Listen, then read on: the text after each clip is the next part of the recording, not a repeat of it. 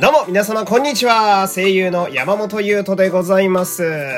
この回はヒプノシスマイクルールザーステージバトルオブプライドの大阪ディビジョンドツイタレ本舗の感想を喋っていく回でございます。えー、大阪といえばですね、えー、そろそろバトルオブプライドも最初の大阪公演から気がつけば早ね、二月が、えー、経とうとしているわけでございますけど、えー、私の中では、まだ熱く燃えたぎっております。なんでね、えー、ずっと喋っていきたいわけなんだけれども、前回がね、横浜ディビジョン、そして今回が大阪ディビジョンの話ですけど、何やら原作ヒップマイの方では、サマトキとササラのデュエットが出るらしいですね。大変だなトラック5で荒牧さん出てくるのかなとか思いながらね、え、今日も喋っていきたいわけなんですけど、えー、まずはですね、えー、やっぱり私はドツイタレ本舗は原作も推しであり、そして、まあこっちの捨てでもやっぱ好きなんだけどさ、えー、特に荒牧さんがやっぱり好きなんですけど、こうバトルオブプライドの荒牧さんのササラはね、その、前よりさらにこう、糸目になってるんですよね。うん、こう、糸目の状態でずっと顔を保つスキルがレベルアップしてるような印象があって、うん。で、すごいのがその、トラック3の時よりもさ、目がぐっと閉じてるのに、振り付けとか動きのキレは増してるんですよ。なんか、あんま気にしてないけど、ササラ気がつくといつもなんか動いてんなみたいな。他のディビジョンの振り付けやったりとかね、他のディビジョンのハンドサインやってたりだとかして。うん。で、これはさ、荒牧さんの努力のね、うん、賜物だと思うんですけど、多少、なんだろうな、お芝居的な計算もあると思っていて、っていうのもその、この、目を閉じた糸目の状態が強化されたことによってさ、その、荒牧さんのササラ特有の海岸というあれがね、うん、まあ武器ですよ、彼の。うん。海岸がこう、さらに印象深くなるんですよね。その、ヒプステのササラって、まあ、こう私のイメージですけど、糸目モードの時は結構こう、可愛さ、ひょうきんさ、アンニュイさという方に振っているイメージなんですけど、海岸してる時はさ、ま、さすが、荒牧さんが演じてるだけあってさ、とんでもない男前になるわけですよ。で、バトルオブプライドでは、糸目を保つ力がパワーアップしているので、ここのギャップも同時にパワーアップしているという、さすがやと。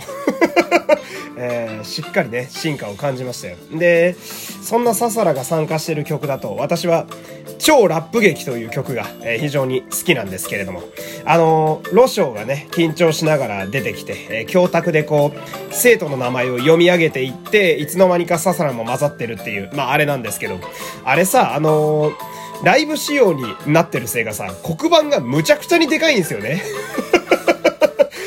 いやいやいやいや、みたいなね。あの、ロショウってね、あの、高校の先生ですけど、あそこだけ完全にツツジモリ教授でしたからね。大学の講義場じゃねえかとか思ったりなんかしてね。で、あれさ、私が、あの、現地で生で見た時は、向かって左側の方に座ってたんですけど、アリーナ席の。えー、あれ嬉しいのがさ、あの曲、舞台向かって左側に二人が、あの二人が結構こうガーッと走ってきて、わちゃわちゃしてくれるところが多くて、うん、間近であの二人の絡みが見れたのがすごい嬉しかったですね。えー、そして、ササラのくるぶしね、えー、くるぶしボーナスも、まあ、しっかり受け取ることができまして、えー、でさ、俺この曲がすごいいいなと思うのが、その、まあ、二人とも楽しそうな曲ですよ。えー、で、まあ、そうなんだけど、その、トラック3の時からずっとそうなんですけど、ササラとロショウ、どっちかっていうとササラの方が特に楽しそうなんですよ、あの曲。うん。で、その、まあ、トラック3見てくださった方だったらね、わかると思うんですけど、トラック3のササラって5分に1回ぐらいロショウにラブコールしてるんですけど、うんまあ、ちょっと切なさみたいなのもね、えー、残した感じの、えー、ささらになってたわけなんだけど、その、なんでしょうね。うん、ロショウへの未練みたいなのをなんか感じるんですよ、この曲。うん、なんか一見楽しい、楽しい曲なんだけど、うん、なんかその辺を思い出してちょっとうってなるというか、うん、ロショよりもササラの方がはしゃいでるっていうのがね、うん、あの頃を思い出してるのかな、みたいな。のをちょっと感じて、面白いけど、ちょっと切なくもなるみたいな。うん、で、その後の漫才ですよ。もうこれはもう、言うまでもないですね。うん、声出せないのがしんどいぐらいめちゃめちゃ面白いわけなんだけどさ、あの漫才は、やっぱ、いいなって、すごいいいなって思うのがさ、その、なんだろう、えー、ササラの荒牧さんも、ロショウの里中さんもさ、その、役としてもそうだし、素の状態としてもさ、笑ってるっていうのが、やっぱ最高の空間なんだよね、あれってね。あーなんか、その、前ね、あのー、アベアランさんのサマトキをさ、その、サマトキっていうキャラとアベアランさんっていう役者さんの中間みたいなゾーンに入ってる時があるっていう話をしたのよ。前のラジオで。まあ、それがこう、いわば2.5次元の真骨頂みたいな話をしたんだけど、この、あのー、ササラとロショウの漫才もさ、なんか、漫才してる時がその、キャラと役が真ん中で入り混じってるような空気を感じて、あれもあれでまたその、いわゆる2.5次元のゾーンみたいなところに入ってるのかなとか思うわけですよ。だから、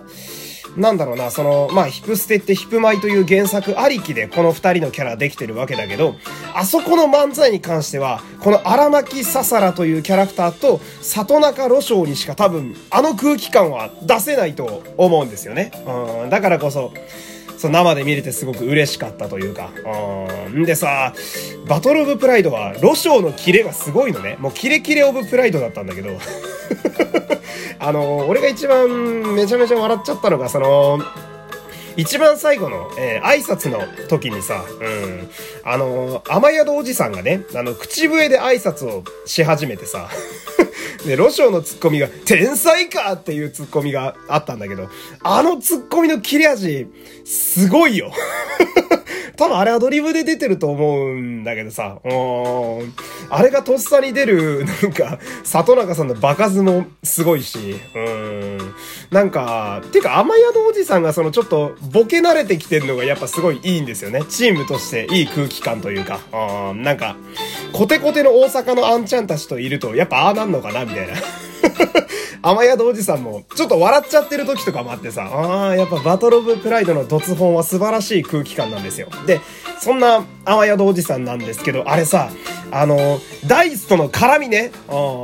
あれは、めちゃめちゃレアですごい良かったですね。うわー最高やんと思ったね。うん。よう兄ちゃん、いい話があるんだ。みたいな感じで喋るところ。あそこ、なんだろう、トラックまたいで別々の曲なのに、つなぎが綺麗すぎるんですよね。うん。てか、あそこ、なんだろう、その、ギャンブラーと詐欺師ってさ、なんか、なんでしょうね。今まで絡みがなかったのが、こう、不思議なぐらいぴったりな組み合わせですけど。うん。いや、ギャンブラーと詐欺師って、ここだけカイジの世界観やないかっていうね。うん。カジノでしたしね。うん。バトルオブプライドって詐欺師二人もいるんだな。うん、とんでもない。警察が一人しかいませんけど。えー、で、そんな状態から始まるさ、雨宿おじさんの、ペテン師の情報網という曲ですね。えー、あれの生はね、えぐいぜ。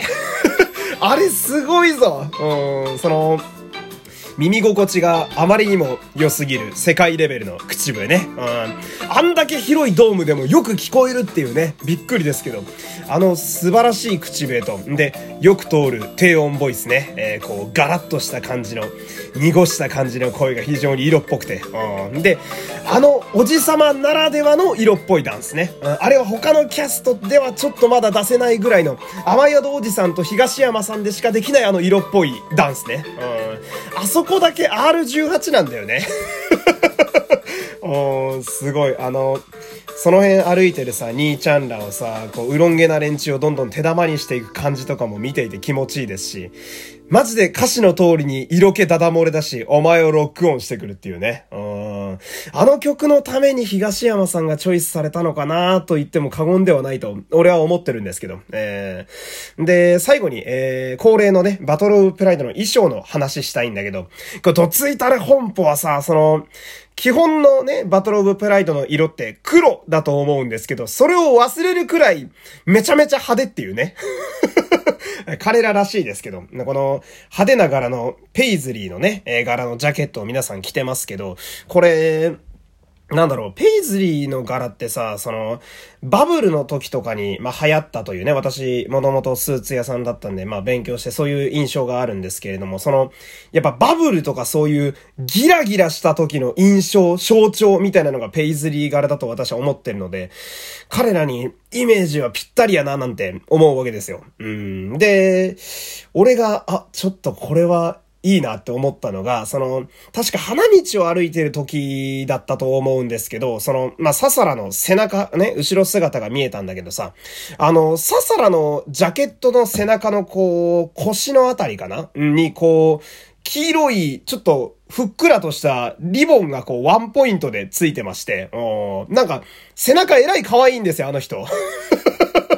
うん。まあ、あれは多分その、彼のヒプノシススピーカーっていうね、えー、マイク出した時に一緒に後ろに出てくる。あれの招き猫のその、まあ、リボンのイメージかなと思うんだけど、うん、ちょっとワンポイントつけるところがめっちゃ可愛いなっていう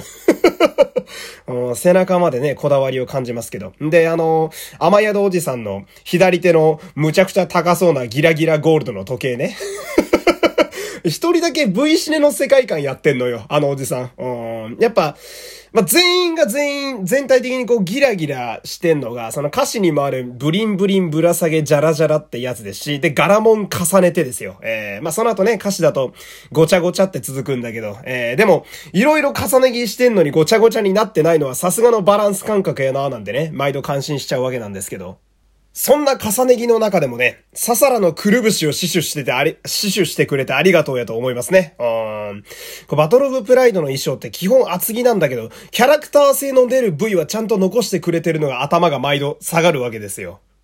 というわけでね、えー、推し DB でもあり、まあ、いつも以上にちょっと熱っぽく語っちゃったわけなんだけど、えー、今日はここで終わりたいと思います。えー、次回は摩天楼、えー、語っていきたいと思いますんでね、えー、またお付き合いください。えー、山本優斗でした。今日も最後まで聞いていただきありがとうございました。また次回、さよなら